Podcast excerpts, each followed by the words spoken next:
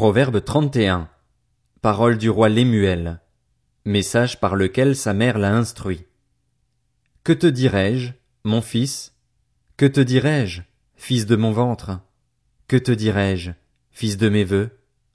Ne livre pas ta force aux femmes, ni tes voix à celles qui causent la perte des rois.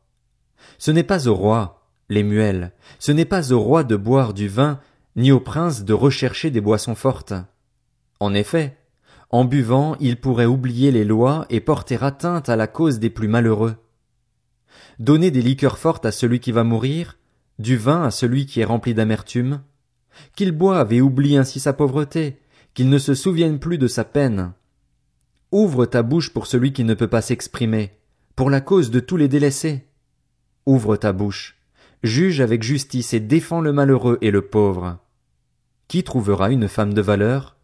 Elle vaut bien plus que des perles. Le cœur de son mari a confiance en elle, et c'est tout bénéfice pour lui.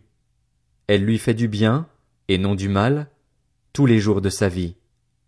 Elle se procure de la laine et du lin et travaille d'une main joyeuse. Pareille à un navire marchand, elle rapporte ses provisions de loin. Elle se lève alors qu'il fait encore nuit, et elle donne la nourriture à sa famille et ses ordres à ses servantes. Elle pense à un champ, et elle l'achète. Avec le fruit de son travail, elle plante une vigne. Avec la force en guise de ceinture, elle affermit ses bras. Elle constate que ce qu'elle gagne est bon. Sa lampe ne s'éteint pas pendant la nuit. Elle file elle-même la laine. Elle tisse elle-même les habits. Elle ouvre ses bras aux malheureux. Elle tend la main aux pauvres. Elle ne redoute pas la neige pour sa famille, car chacun y est habillé de cramoisi. Elle se fait des couvertures.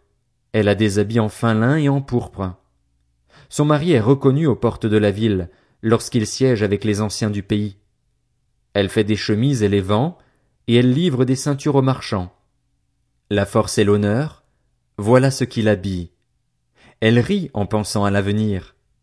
Elle ouvre la bouche avec sagesse et un enseignement plein de bonté est sur sa langue. Elle veille à la bonne marche de sa maison, elle ne mange pas le pain de la paresse. Ses fils se lèvent et la disent heureuse, son mari aussi, et il chante ses louanges. Bien des femmes font preuve de valeur, mais toi, tu leur es à toute supérieure. La grâce est trompeuse et la beauté est illusoire. C'est de la femme qui craint l'éternel qu'on chantera les louanges. Donnez-lui du fruit de son travail et qu'aux portes de la ville ses œuvres fassent son éloge.